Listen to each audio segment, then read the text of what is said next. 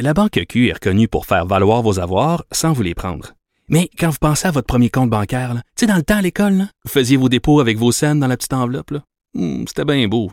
Mais avec le temps, à ce compte-là vous a coûté des milliers de dollars en frais, puis vous ne faites pas une scène d'intérêt. Avec la Banque Q, vous obtenez des intérêts élevés et aucun frais sur vos services bancaires courants. Autrement dit, ça fait pas mal plus de scènes dans votre enveloppe, ça. Banque Q. Faites valoir vos avoirs. Visitez banqueq.ca pour en savoir plus.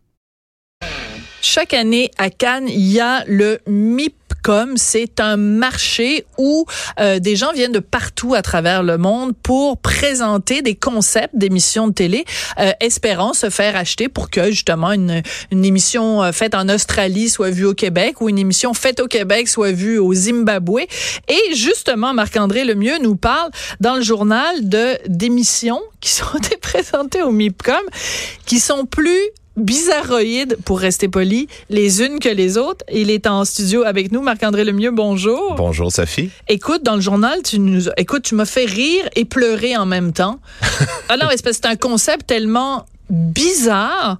Ça s'intitule Meet the Family, un jeu de mots avec meet la viande et meet rencontrer. Alors, je te laisse nous expliquer ce concept vraiment tordu. Oui, bon, euh, concept d'émission. Euh, chez vous, supposons, là, vous, vous aimez beaucoup le lièvre. OK, votre viande là, de prédilection, c'est le lièvre. Oh, Alors, avec de la moutarde puis des échalotes, c'est délicieux. Bon. Un petit lapin. Justement, un petit lapin. Ce qu'on fait, c'est qu'il y a une équipe qui débarque chez vous, puis là, vous dire, tenez ce petit lapin. vous, avez l'adopter, vous allez le traiter comme si c'était un membre de votre famille pendant trois semaines. Au bout des trois semaines, on va revenir. Pendant trois semaines, vous vous occupez du lapin, c'est bon, vous créez des liens avec lui, etc. On le flatte. Euh, oui, oui, on... On écoute, l'emmène à l'université, à l'UQAM, pour suivre ses cours de sociologie appliquée. Non, excuse-moi, c'est une blague. Mais exactement. Oui. Puis après trois semaines, l'équipe revient. Puis là, elle vous pose un dilemme. Si vous voulez pas qu'on tue le lapin, il va falloir que vous deveniez végétarien. Sinon, on va aller mettre le lapin à l'abattoir, on va vous le ramener, vous allez le cuire et vous allez le manger. C'est le dilemme. Ça, ça, ça paraît extrêmement transgressif puis extrêmement confrontant comme émission comme ça. C'est drôle parce que la bande-annonce, on a aussi des sentiments mitigés quand on regarde la bande-annonce. Euh, D'un côté, on comprend l'objectif ultime de conscientiser les gens à la consommation de viande. La façon dont s'y prend, par contre, je suis pas certain. Dans la bande-annonce, on voit des enfants, parce que c'est tout le temps des familles avec des enfants. On Ben, voit des enfants sûr. pleurer. Non, Ben je veux pas tuer, mais j'aime beaucoup la viande. C'est c'est quelque chose. Et c'est intéressant parce que euh, Joël Legendre, qui est végétarien, a écrit euh, il, y a, il y a quelques années de ça euh, différents livres de recettes végétariennes. Et euh, je me souviens, je l'avais interviewé puis j'avais demandé ben, pourquoi, comment t'es devenu végétarien. Et lui, en fait, quand il était petit, ses parents avaient un élevage de je sais plus trop quoi. Je me suis pas si c'était des cochons ou des bas. Et à un moment donné, donc, il, lui justement avait des animaux qui étaient pas des animaux domestiques, mais qui étaient à la ferme.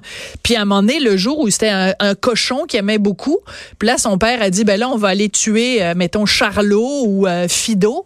Puis là, il a dit, ben voyons donc, je peux pas manger. Et c'est comme ça qu'il est devenu végétarien. Donc, je comprends l'idée de nous placer face à nos contradictions, mais en même temps, là, c'est pas. Je suis sûr que les producteurs de cette émission-là, ils font pas ça là pour euh, changer la face du monde. Ils font ça pour faire du fric puis faire du sensationnalisme. Ben, la façon dont c'est présenté, effectivement, c'est ça. Ça va être euh, diffusé sur Channel 4 en Angleterre euh, en janvier 2020.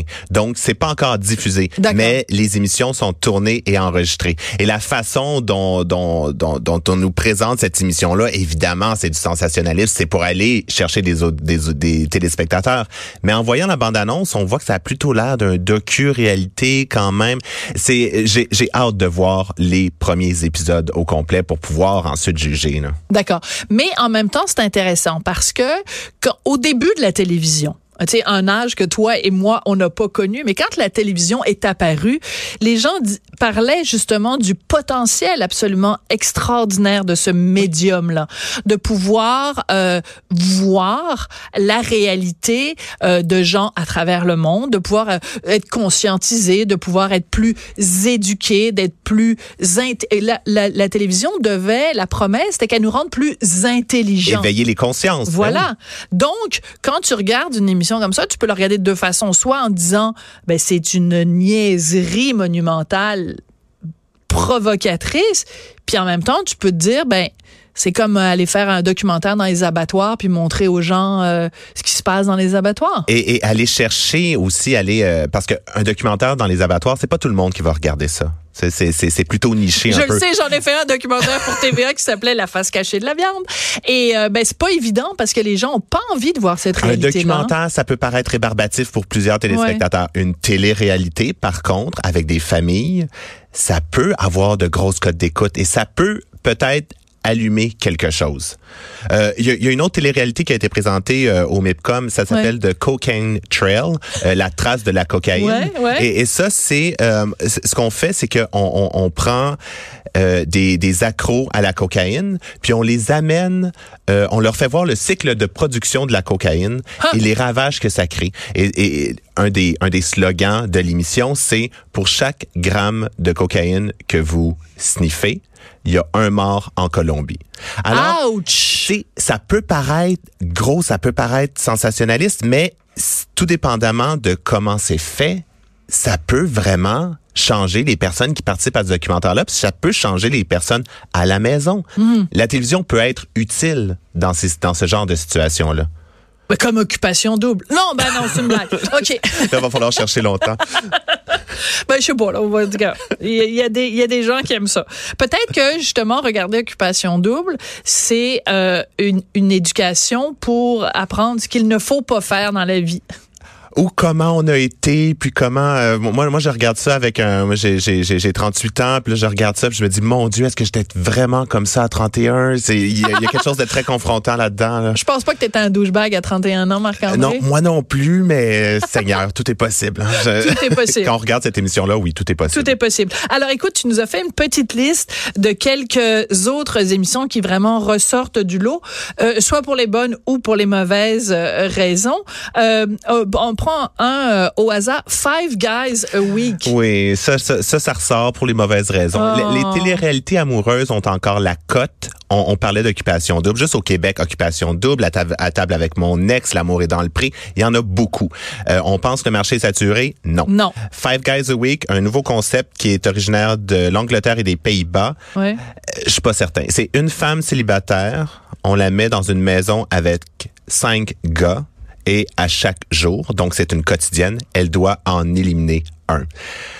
Euh, je, Ah. je- je suis pas certain. Pas- Been there, done that, Oui, pense- the t-shirt. Il me semble que c'est comme. non, il me semble, je sais pas là. Je pense que oui. Mais il y a, il y a une autre télé-réalité amoureuse, par contre, qui a été présentée euh, Ouais. au, au MIPCOM, euh, Queens of Love. D'accord. On sait, les drag queens, on la cote en ce moment. On parle beaucoup de RuPaul's Drag Race. C'est rendu euh, grand public. Alors, c'est, je suis pas certain du concept. On, on, on, mé- on mélange télé-réalité amoureuse et drag queens. C'est trois drag queens qui aident un célibataire à trouver l'âme sœur. Ah, Ça OK. Fait que c'est comme Queer Eye for a Straight Guy, mais là, les, les gens qui les conseillent, ce sont des drag queens. Exactement. Et on Dieu revisite. sait que quelqu'un qui est un drag queen est la meilleure personne pour conseiller un gars. Un- je, je suis pas certain. Euh, Ils sont tellement extravertis que je me dis ça peut faire sortir un célibataire de sa coquille. Ah, c'est possible Qui sait? aussi. Qui sait? Encore là, ça dépend comment c'est vraiment traité à l'écran. Le concept a du potentiel. Euh, c'est un mélange, c'est ça. C'est un mélange de, de, de, de trucs qui sont à la mode en ce moment. Là. Je veux dire, c'est dans le vent. Oui, mais euh, puis en même temps, on a l'impression qu'on veut à chaque fois réinventer la roue parce que tu sais, c'est genre OK, qu'est-ce qu'on va faire? On peut on n'est pas allé assez loin dans les affaires de de de de, de couple. Alors on va trouver, on va rajouter un truc, euh, tu sais, je veux dire en tout cas, je sais pas, c'est c'est un petit peu euh, ça me semble un petit peu de repousser tout le temps les limites. euh. Et souvent, quand on regarde la liste des nouveaux concepts, des Mhm. nouveaux formats qui ont été présentés au MIPCOM, il y en a le temps à peu près comme 25 qui sont choisis à travers le monde pour faire partie de cette conférence-là qui s'appelle Fresh TV, la télévision euh, La chair fraîche. Exactement, ouais. exactement. Puis à chaque fois, sur les 25, il y en a tout le temps peut-être deux, trois qu'on dit, Hum, ça pourrait être intéressant. Le reste, c'est du réchauffé, c'est des concepts abracadabrants qui tiennent pas debout. C'est sur 25 formats, là, disons qu'il y en a à peu près comme trois qui risquent peut-être de faire le tour du monde. Ouais, mais euh, en même temps, c'est fascinant ce que ça dit sur notre époque parce que tu sais, c'est quand même l'époque de Tinder, l'époque de tout ça. On pourrait croire que c'est hyper facile de se mettre en couple, même si c'est juste pour un soir. Puis en fait, euh, non, parce que les gens ont encore quand même énormément de difficulté à trouver l'âme sœur. C'est c'est un concept manifestement qui, qui ne dérougit pas. Marc-André Lemieux, merci beaucoup d'être venu nous, nous parler de ça. Puis écoute, euh, tu viendras nous en reparler de Meet, euh, Meet the Family. Meet the Family. En tout cas, je sais ce que je mange ce soir, moi. Un petit lapin, de la moutarde, mais il faut pas de la moutarde en grains. Prenez des échalotes, vous découpez, mettez de l'huile d'olive dans le fond de votre poêle, mettez ça au four pendant une heure et demie. Voilà, on vient d'écouter, on n'est pas obligé d'être d'accord. On se retrouve demain avec